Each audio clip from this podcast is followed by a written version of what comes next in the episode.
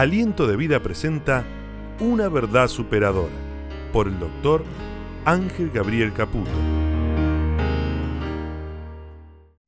Esta es una fracción del mensaje del doctor Ángel Gabriel Caputo dirigido a los presentes en el auditorio Aliento de Vida y a toda América Latina a través de las diferentes plataformas asociadas.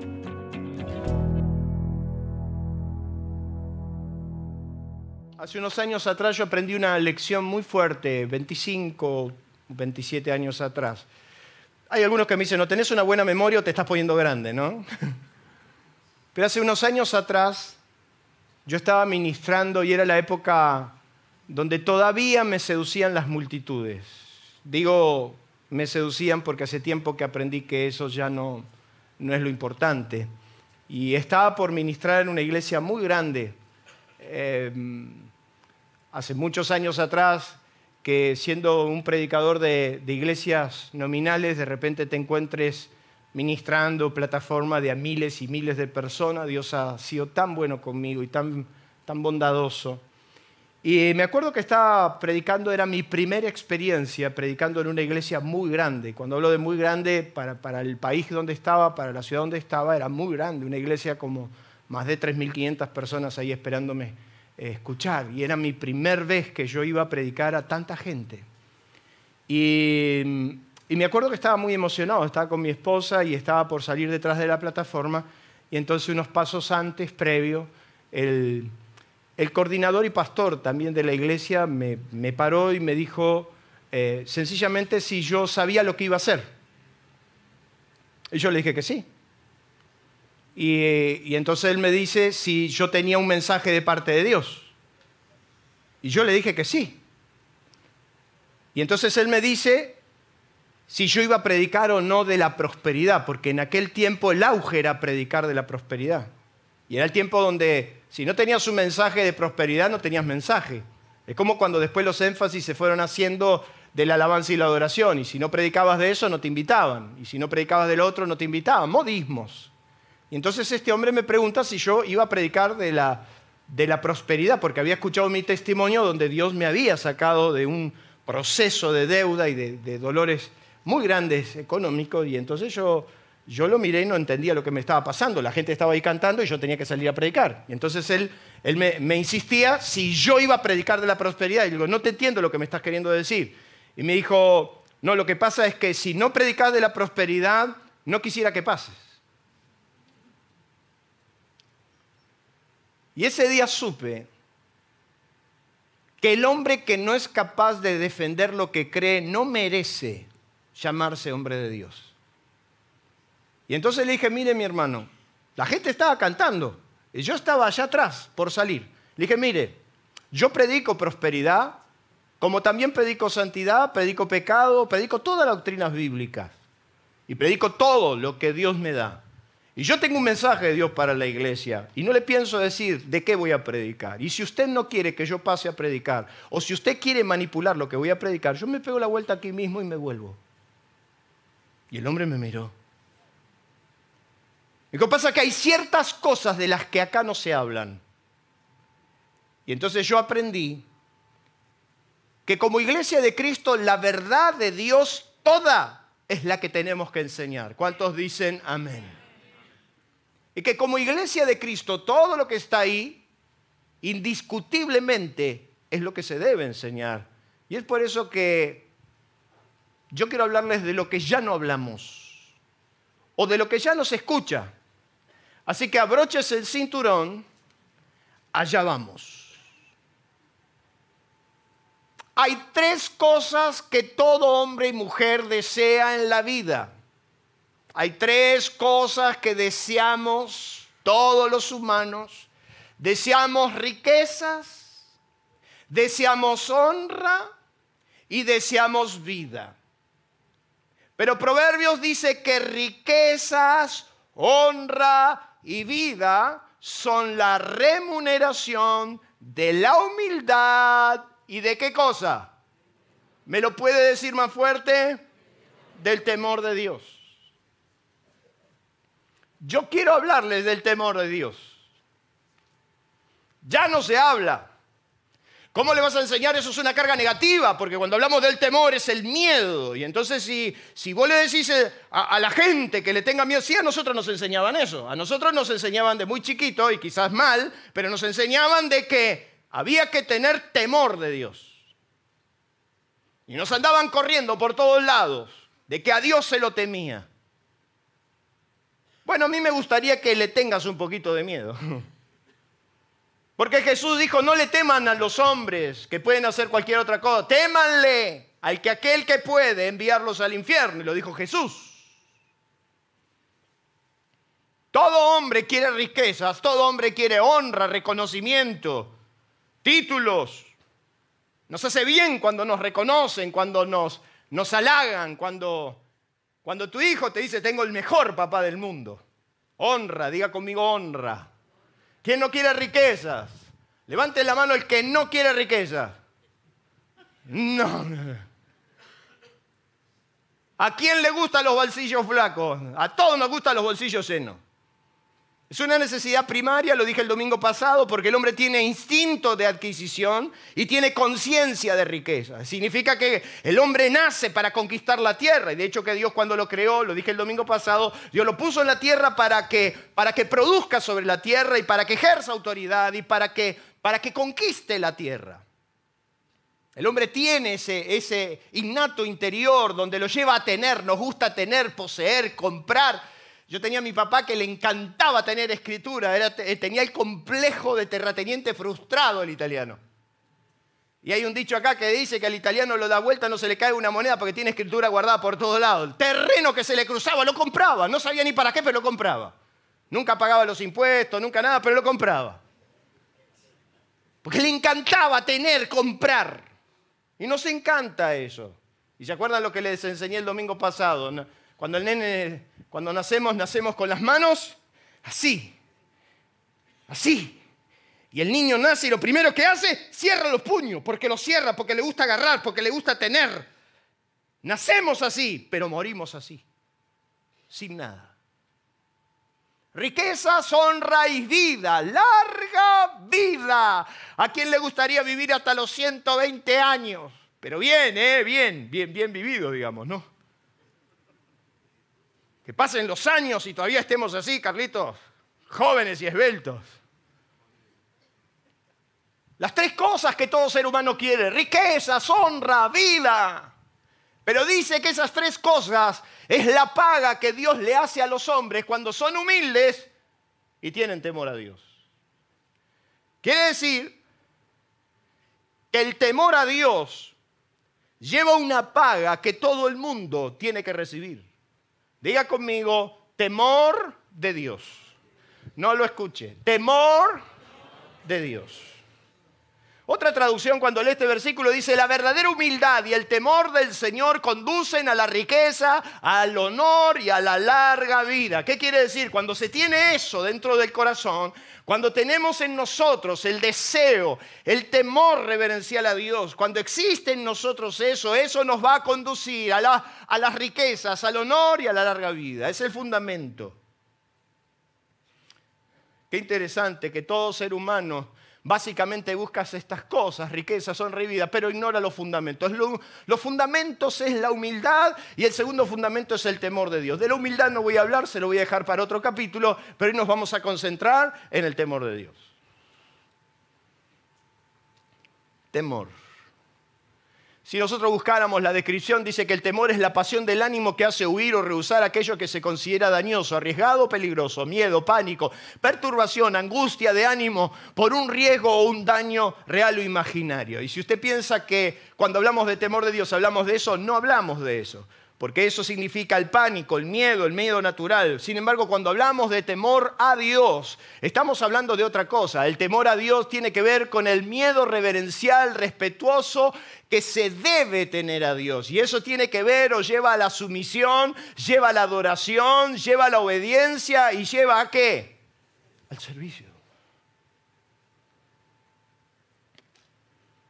Lo que no se dignifica sencillamente se menosprecia. Cuando no dignificás algo, cuando no le das el verdadero valor a las cosas, lo terminás menospreciando. Y en este deseo tan enorme que tenemos de acercar a todos y de que todo el mundo se sienta parte, cómodo, o de alguna manera todo el mundo esté contento a pesar de cómo vive, a pesar de cómo esté, a pesar de cómo se relaciona en la vida, empezamos a darnos cuenta que empezamos a, a, menospreciar todo lo que tiene que ver nuestro servicio, los mandatos de Dios, eh, el comportarnos dentro de la casa de Dios, el manejo de las cosas sagradas. Es como que de alguna manera lo vamos, lo vamos humanizando todo, que sin darnos cuenta le vamos perdiendo el sentido de lo sagrado. Y aunque a usted le parezca mentira, hasta el hecho de venir a la casa de Dios nos enseñaban desde muy chiquito que era sagrado. Nos enseñaron que tocar en la música era sagrado. Nos enseñaron que cantar en la plataforma era... Nos enseñaron que predicar era... Y todo tenía que ver con una conciencia de lo sagrado que hasta el, punto, hasta el punto de entrar a la misma iglesia ya entrábamos como una reverencia y decíamos, guarda, entramos a la casa de Dios. Yo le he dicho hace un tiempo atrás, de que si usted no le puede explicar a su hijo la diferencia entre entrar a la casa de Dios y entrar a un club, estamos perdidos. Porque no es lo mismo. No es lo mismo tocar un instrumento para cualquier música que tocar un instrumento para Dios. No es lo mismo. Entonces vamos perdiendo conciencia de lo sagrado. Perdimos la imagen de lo sagrado. Y entonces empezamos a, tratarlo como algo común, como algo normal, como algo que, que es lo mismo, total todo pasa, total no se tiene una conciencia de lo que estamos haciendo y entonces surge la idea de lo que en la Biblia se llama o se titula como profanar. Entonces profanar, la palabra profanar en todo el texto bíblico significa hacer común o pasar a un uso común algo que es sumamente sagrado. ¿Eso qué significa? Algo que es sagrado yo lo empiezo a tratar como algo común porque no lo dignifico. Entonces cuando yo un matrimonio, yo no entiendo que el matrimonio es un pacto sagrado ante Dios. Cuando yo no me doy cuenta o cuando yo pierdo de conciencia que esa mujer que Dios puso al lado mío, que ese hombre que Dios puso al lado mío está puesto ahí, Dios lo puso ahí, permitió que así sea, por una unión sagrada, eso me hace llevar a no entender la situación y a empezar a manejarlo como una relación común y normal. Y yo quiero decirle que lo que usted tiene a su izquierda y a su derecha no es normal. Sí, Patri, lo tuyo no es normal.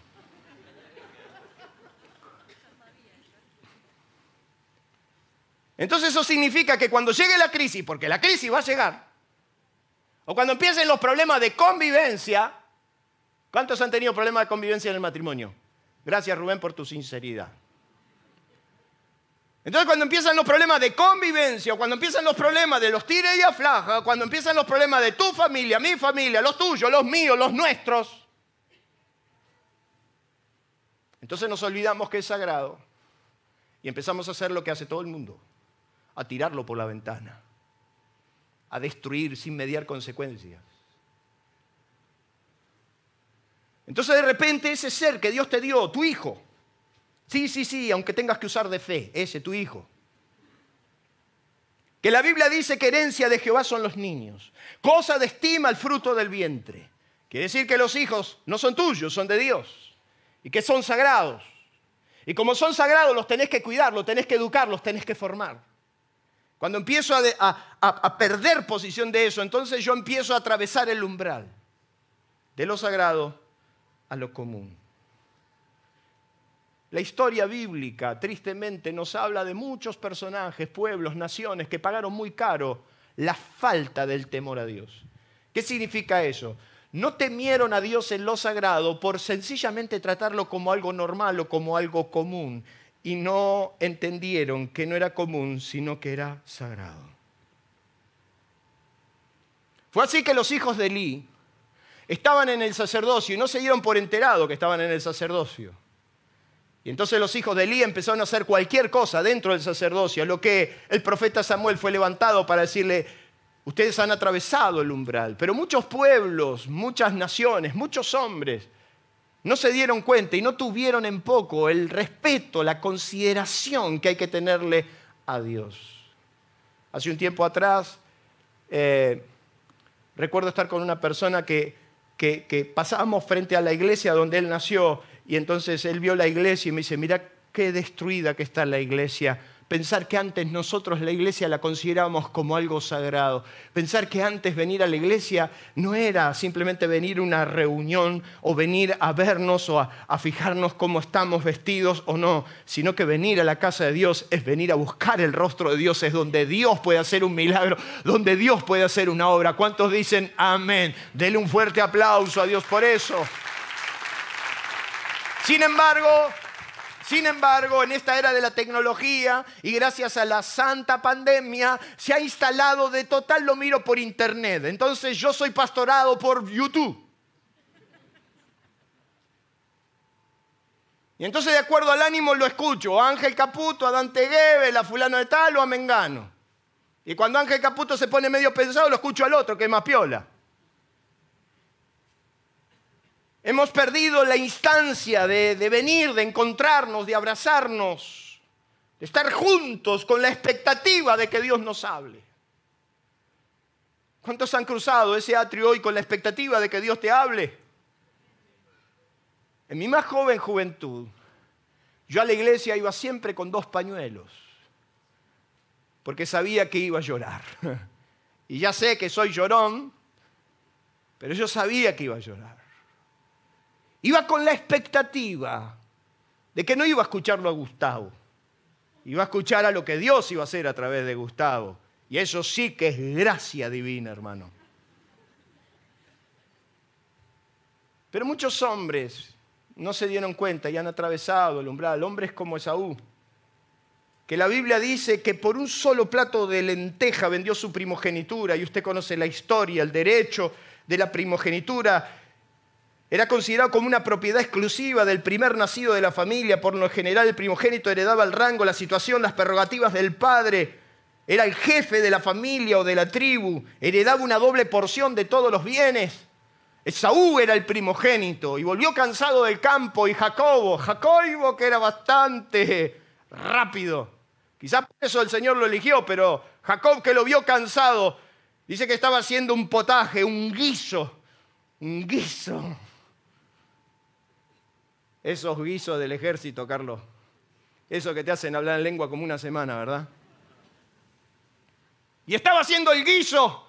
Y Esaú vino medio cansado del campo. Y cuando entró a la casa, le dice a su hermano menor: Dame un plato del guiso. Y Jacobo, que estaba atento, le dijo: Si querés el guiso, vendeme la primogenitura. Vendeme el derecho de la primogenitura. Oye, como hermano mayor, a él le correspondía decirle: Mira, dame un vaso de. Un plato de guiso, pues te lo pongo, la, la cacerola te la pongo de cabeza. Era el hermano mayor. Le pertenecía la orden. Pero dice que Saúl dijo, he aquí yo me estoy muriendo. Y otra traducción dice, yo me estoy muriendo de hambre. ¿De qué me sirve la primogenitura? Dice, véndeme, véndeme el derecho de la primogenitura. No le correspondía, no tenía por qué. Como hermano mayor le correspondía el doble de la herencia. Era el jefe de la casa. Le podía decir, dame de comer porque te enrosco la cacerola. Desconocía lo que era sagrado y la primogenitura era sagrada. Y la Biblia dice que así menospreció su primogenitura, así la desestimó así la menospreció, la vendió por un plato de lentejas. La primogenitura como un regalo del Padre muchas veces la perdemos por un simple plato de lentejas, por un chisme que no paraste a tiempo, por un error que no reaccionaste a tiempo, por una decisión mal tomada. Esaú menospreció su primogenitura, no le dio el valor a, lo que había recibido. Amalek, la Biblia nos cuenta que era descendiente de Esaú. O sea que tal palo, dígalo de nuevo, tal palo, tal astilla. ¿Qué tenía que aprender de, sus padres, de sus ancestros? Lo mismo. Esaú es el chabacano, el que dice, bueno, no importa, para gloria y honra. Le da lo mismo. Le toca ministrar y le da lo mismo, viene cambiado, no cambiado. Viene como si venía un partido de fútbol. Y no se da cuenta que, es otra historia.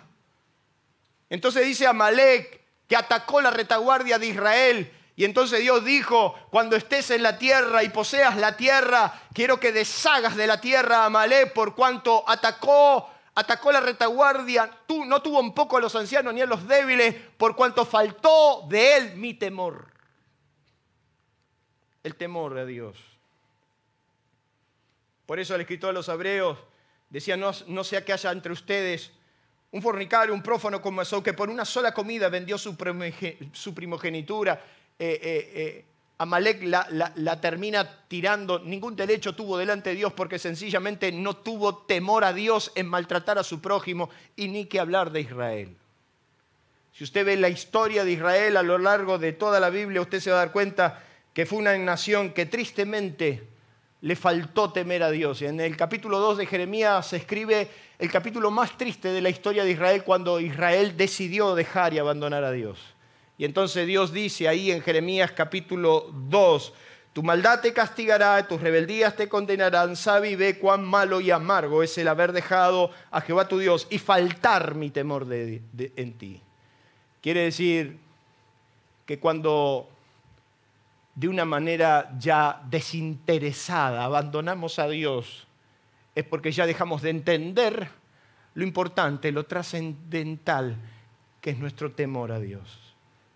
Claro, muchas veces nos han enseñado mal y muchas veces no nos damos cuenta que un respeto, una consideración hacia Dios sería bueno tener presente. Y es por eso que empiezo en esta noche a decirle qué debemos conocer al respecto. Me gustaría que usted tome nota, en primer lugar, que el temor a Dios, ¿qué dice ahí? Dígamelo. Es un mandato incuestionable. Salmo 33, 8 y 9. Tema a Jehová toda la tierra teman delante de él todos los pueblos y habitantes del mundo, porque él dijo y fue hecho, él mandó y existió. El temor a Dios es un mandato incuestionable. Teman a Dios todos los habitantes de la tierra. Es un mandato que Dios mismo estableció por cuanto Él como Dios está diciéndole a los hombres que le tengan respeto, consideración, que le tengan una consideración entendiendo de que vos sos la creación y es el creador. ¿Cuántos dicen amén? Yo quiero que usted busque en su Biblia, lo voy a hacer trabajar, vaya a Deuteronomio capítulo 6, un texto que usted conoce y mucho, Deuteronomio capítulo 6.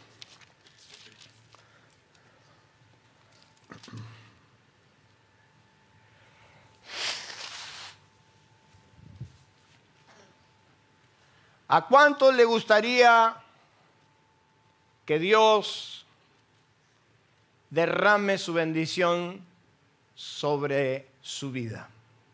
A todos. ¿A cuánto le gustaría vivir en casas que no edificó? Eso tiene una connotación enorme, imagínate. No renegás con los constructores, Daniel. Con los arquitectos, Vio que cuando usted construye le dicen que va a tardar dos días y tarda un año. Los constructores, grandes hombres de Dios.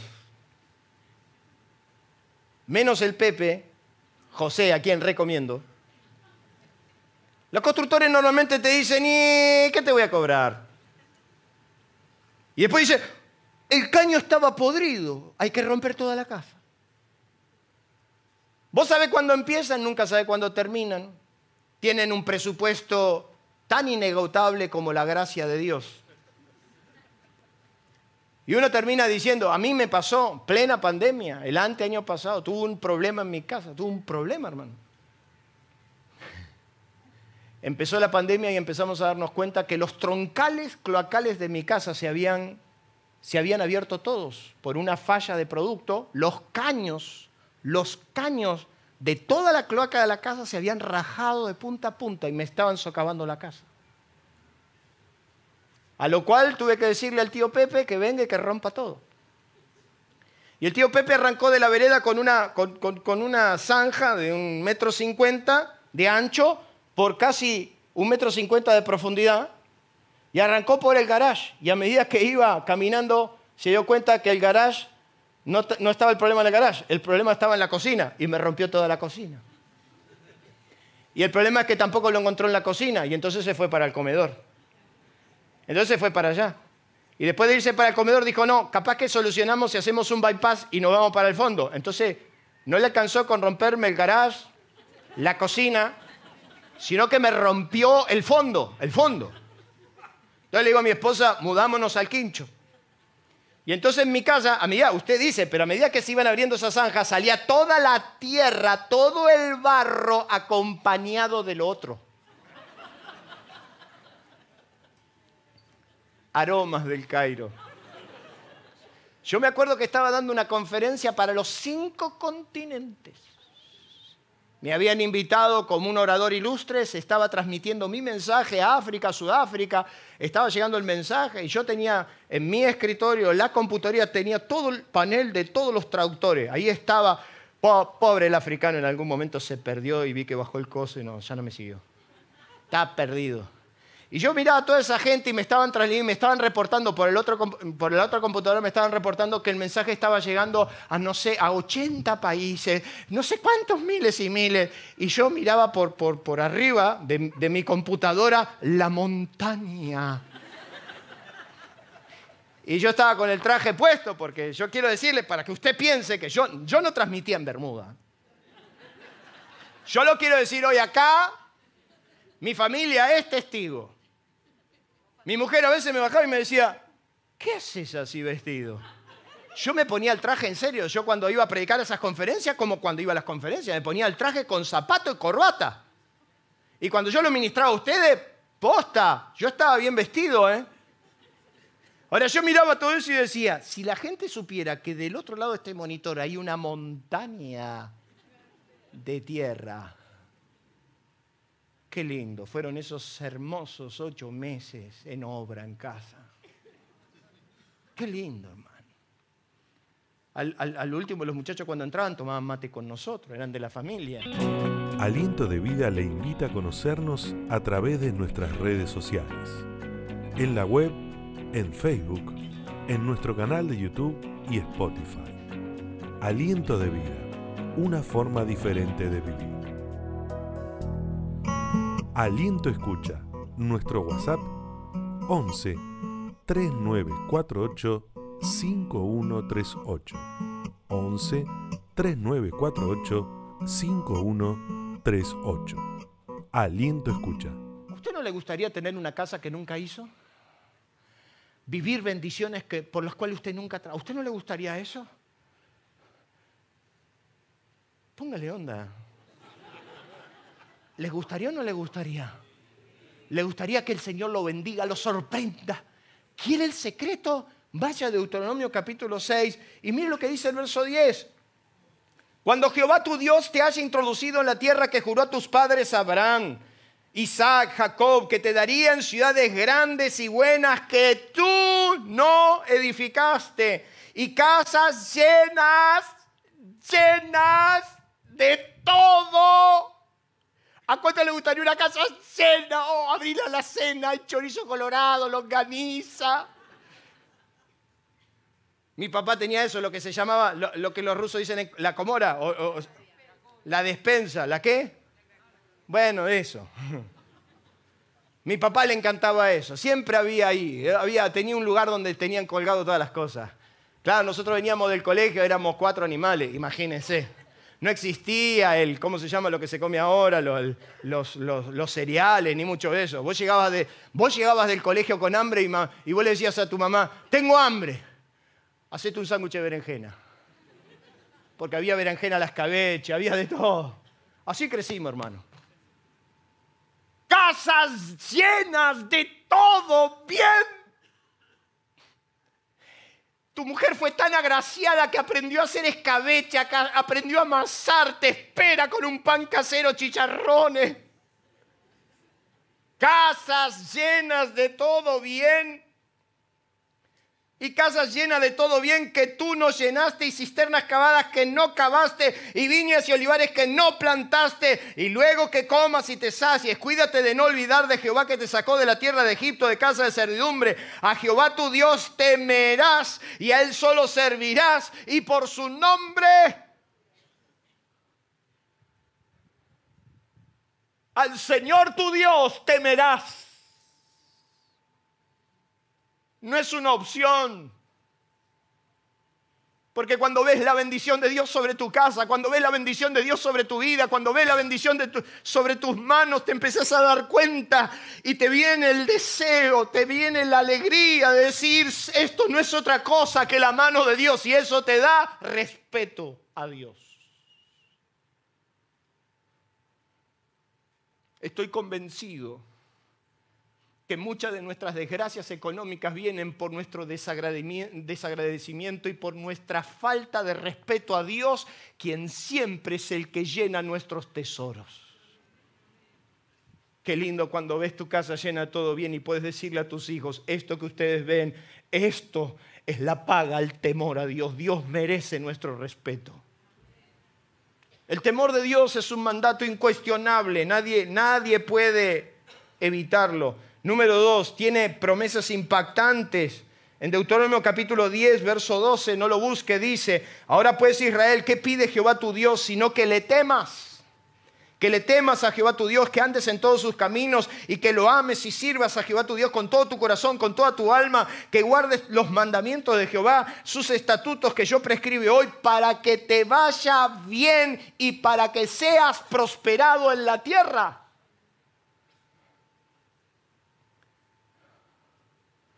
¿Cuántos están cansados que las cosas les salgan mal? Yo un día me cansé de que las cosas me salgan mal. dije, Señor, ¿cómo puede ser posible que todo me sale mal? Llueve sopa y salgo con tenedor y cuchillo a la calle. ¿Qué pasa? Todo me sale mal. Pongo un negocio, me sale mal. Empiezo esto, me sale mal. ¿Será que es así? Y Dios me dice, anda a mirarlo a Josué. Y la Biblia entonces le dice a Josué, si tú escuchas atentamente los mandatos de Jehová, si tú guardas atentamente los mandatos, si tú haces la palabra, entonces serás prosperado en tus caminos y todo te saldrá bien. El temor a Dios tiene promesas impactantes. El respeto, la consideración a Dios, fuente de toda bendición, de toda prosperidad.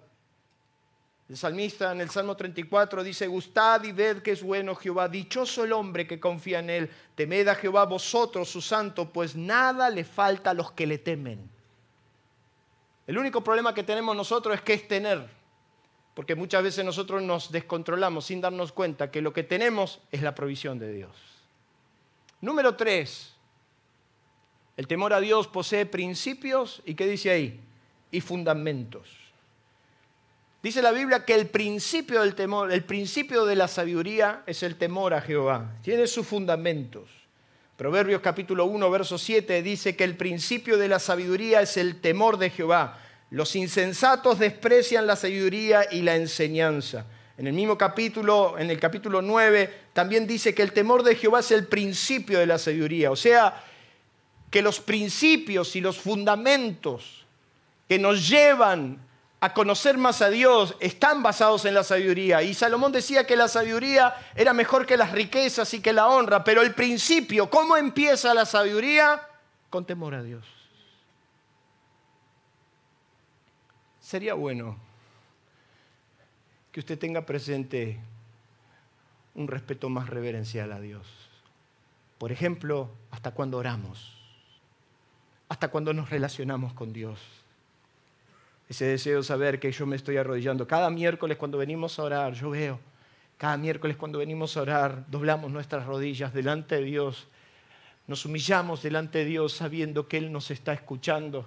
Y ese principio de la humildad y del temor a Dios ha hecho que la mano de Dios se abra en nuestro favor. Mire lo que dice ahí, el temor a Dios es un requisito para qué? Para el servicio. En Éxodo capítulo 18, eh, Moisés necesita ayuda.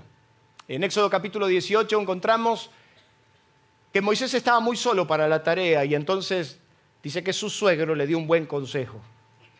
Y qué bueno que tu suegro te, te aconseje, ¿no? No le causó gracia, pero no importa.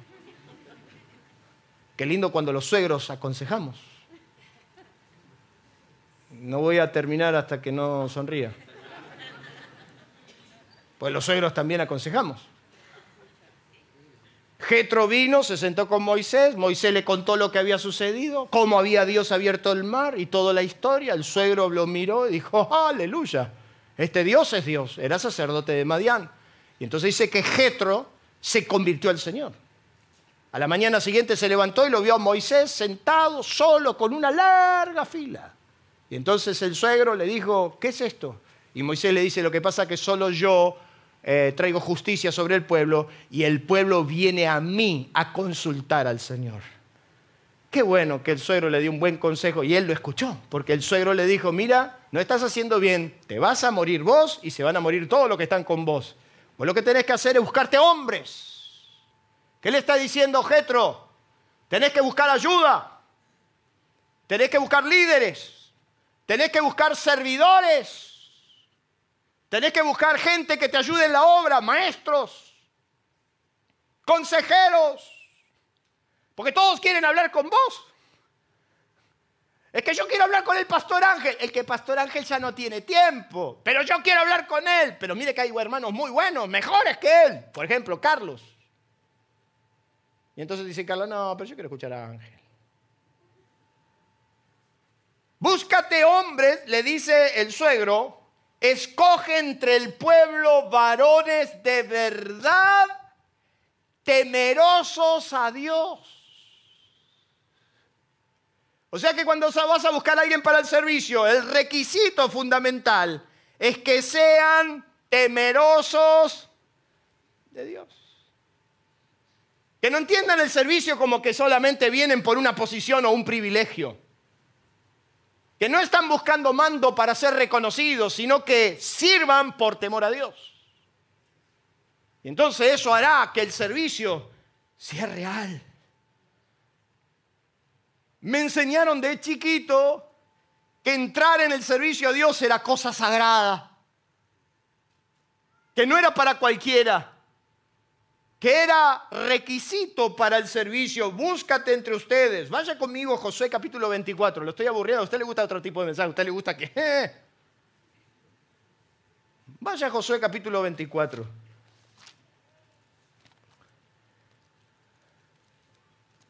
Ya termino, hermano, no se preocupe. Josué está despidiéndose del pueblo.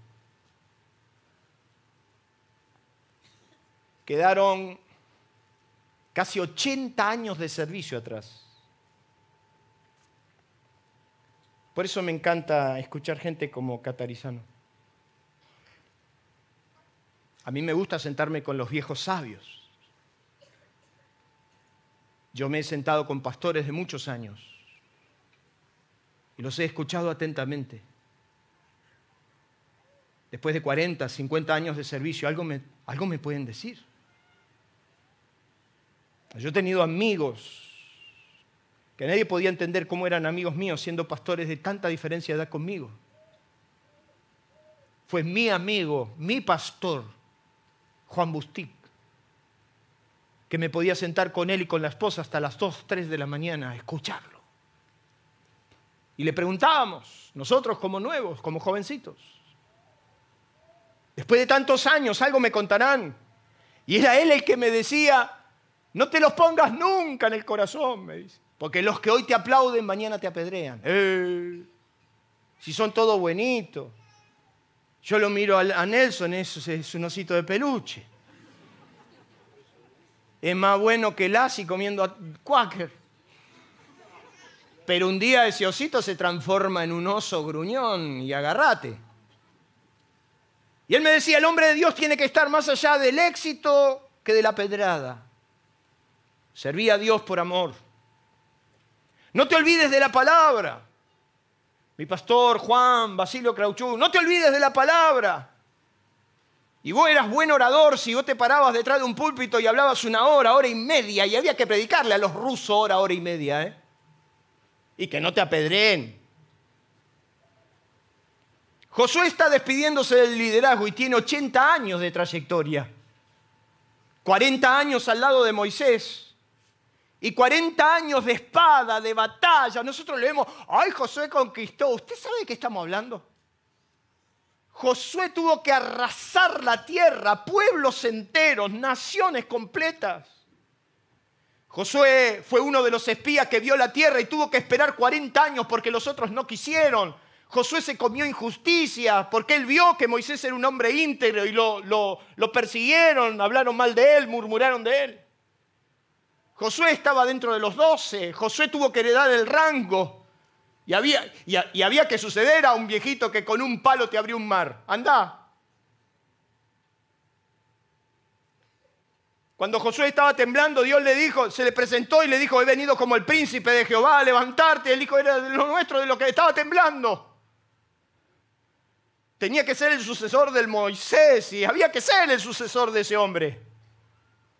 Pero se levantó Josué y arrasó la tierra y batalló y no durmió y sangró y pasó hambre y conquistó la tierra y por fin se termina.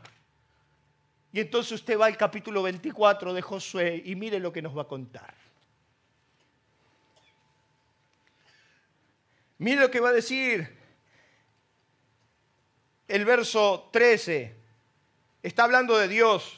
Vamos al verso 12. Y envié delante de vosotros tábanos, los cuales arrojaron. Está haciendo tú una historia, tú un recuento de la historia de la conquista.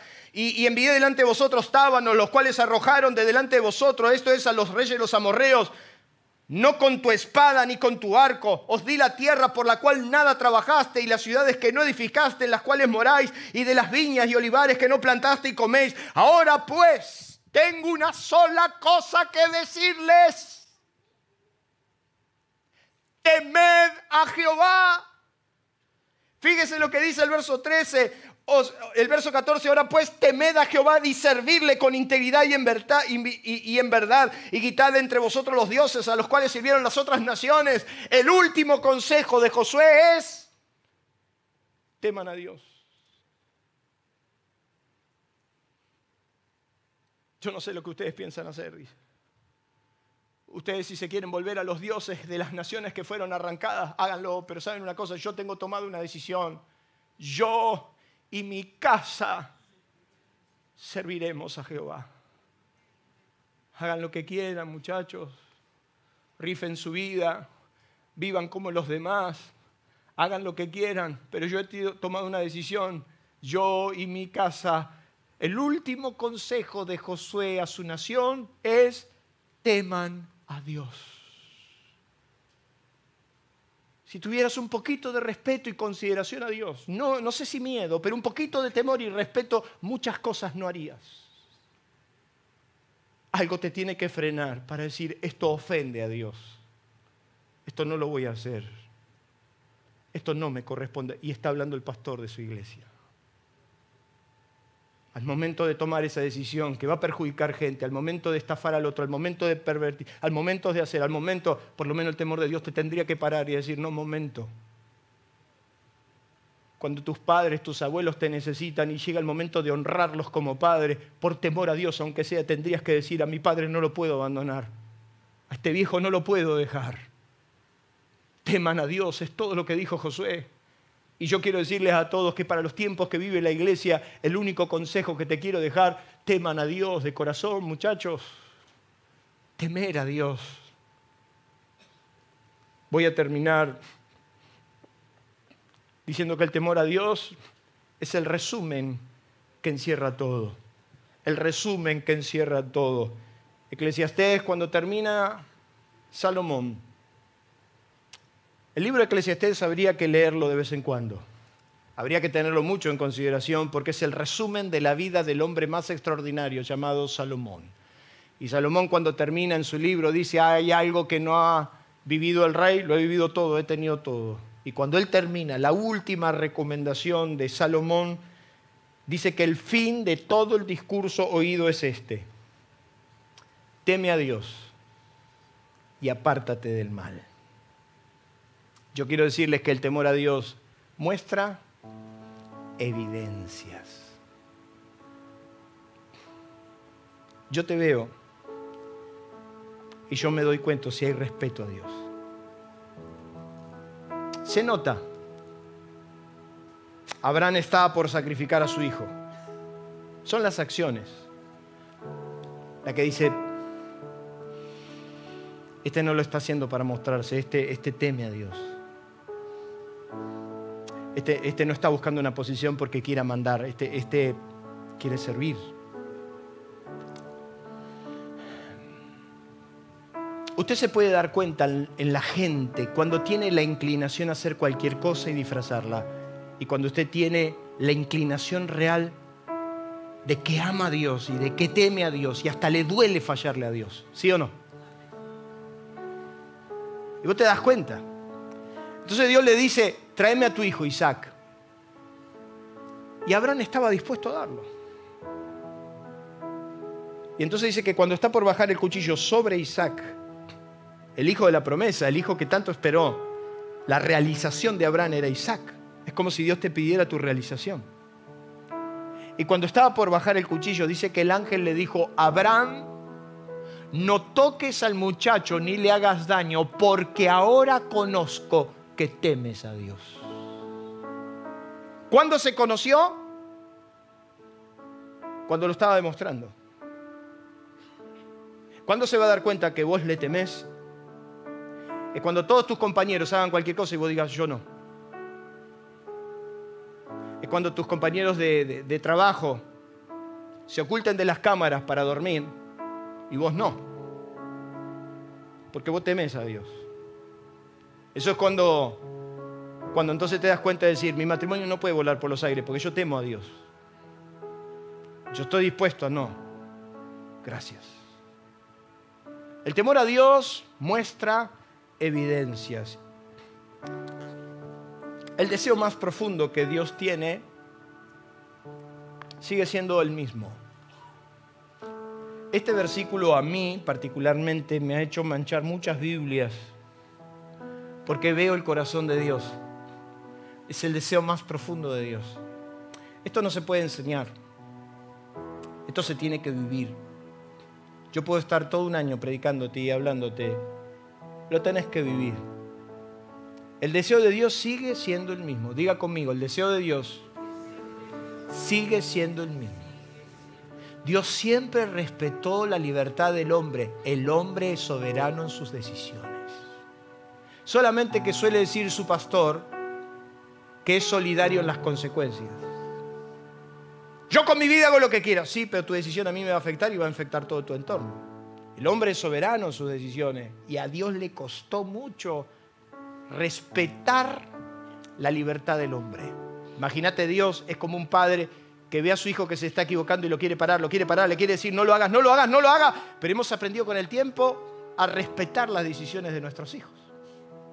¿Cuántos padres tengo acá que tuvieron que aprender a respetar las decisiones de sus hijos? A ver, levanten la mano todos los padres que tuvieron que aprender a respetar. Dígame la verdad, pero séame sincero como lo es su pastor. Eso significó de que había muchas decisiones que sus hijos tomaron que usted no estaba de acuerdo, que usted sabía que se iban a golpear, pero como su hijo es mayor de edad y le dice, yo ya soy mayor de edad, usted tuvo que aprender a respetar. ¿A cuánto le pasó lo, Levanten la mano. Dios respeta la decisión de sus hijos. A pesar de ver que sus hijos están por... Yo me lo imagino a Dios de vez en cuando mirarlo a Pedro y decir, ay, este otra vez. Ay, este otra vez, mira en la que anda. Ay, mira esta lo que está por hacer. Uy, uy, uy, uy, uy. ¿Cuál es el deseo de Dios? ¿Quién diera? Dice Dios. Mira lo que dice. Dios está hablando y dice, ¿quién diera más de dar a su hijo no podía dar? Pero él dice, ¿quién diera que tuviesen tal corazón? Que me temiesen y guardasen todos los días todos mis mandamientos para que a ellos y a sus hijos les fuese. ¿Quién diera? ¿Quién diera que esta muchachada tome buena decisión? ¿Quién diera? Si me temiesen, les iría bien. Les iría bien. en esta soberbia que muchas veces la gente dice, pero a mí, yo, y se, y se cree el centro hasta que están en una terapia y se dan cuenta que no, su vida entera depende de Dios. Y he visto gente soberbia, con la soberbia de decirme, yo no necesito a Dios, y eso es toda una mentira, y eso es toda una patraña. Estaba en Entre Ríos, en Gualeguaychú, con un cliente, había terminado de hacer negocios, y entonces me fui a cenar con él. Y me senté en el restaurante con él, y entonces yo dije, bueno, ya terminamos los negocios, ya no se va a arrepentir, si le hablo a este no. Vio que una vez se tiene miedo de hablar por miedo que te... Entonces estaba sentado ahí en el restaurante, le digo, entonces le digo, eh, Enrique, le digo, ¿alguna vez te pusiste a pensar en la vida eterna? Y el tipo, el tipo era un... Eh, bajó el cubierto y me dijo, eso es una pavada, todos los que creen son unos estúpidos, unos fracasados.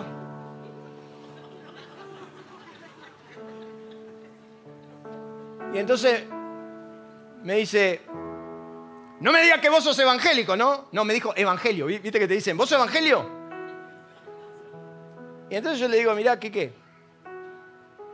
Ningún ser humano puede prescindir del derecho y la necesidad de tener a Dios en su corazón, en su vida.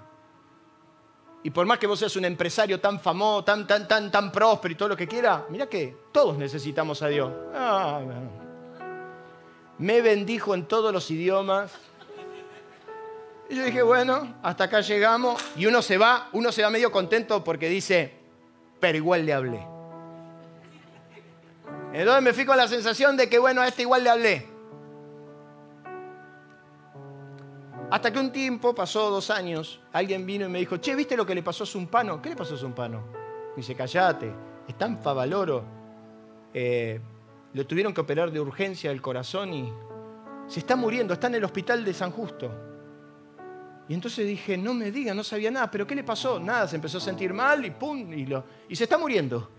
Y entonces dije, ¿dónde está? En el, hospital italiano de San Justo. Le digo, lo voy a ver. Me agarré el auto y me fui acá al hospital de San Justo. Entonces entré al hospital de San Justo y lo fui a buscar, lo fui a buscar hasta que encontré y lo miro. Cuando encuentro, los ojos se le llenan de lágrimas. Veo que está inválido, que no se puede mover. Y entonces me mira y me dice, Ángel, viniste a, viniste a visitarme. Le digo, ¿qué? Que no sabía nada. ¿Qué te pasó? Me dice, mira, esa tijera que está ahí, y me muestra con los ojos, pues estaba totalmente inválido. Esa tijera que está ahí, me la muestra así con los ojos. Si yo la hubiera alcanzado, yo me hubiera matado hace rato. Y me dice, ni al peor de mis enemigos le deseo lo que pasé. El dolor que pasé, el sufrimiento que pasé. Y entonces veo que se le empiezan a caer las, las lágrimas a los ojos y me dice, por favor, ¿podés orar por mí? El mismo que hacía dos años me ninguneó. Porque cuando nos sentimos sanos, prósperos, jóvenes, nos sentimos que no, no necesitamos de nada, ni de nadie, ni de Dios. Pero cuando llega un momento y una necesidad que te pone contra la pared, ahí te das cuenta que el ser humano solo puede ser feliz de la mano de Dios el deseo de Dios sigue siendo el mismo. ¿Quién diera que tuviese tal corazón para que me temiesen todos los días? Y entonces les iría bien. Pero tristemente, nunca decidimos por eso. Así que yo le invito a que usted cierre sus ojos, incline su rostro.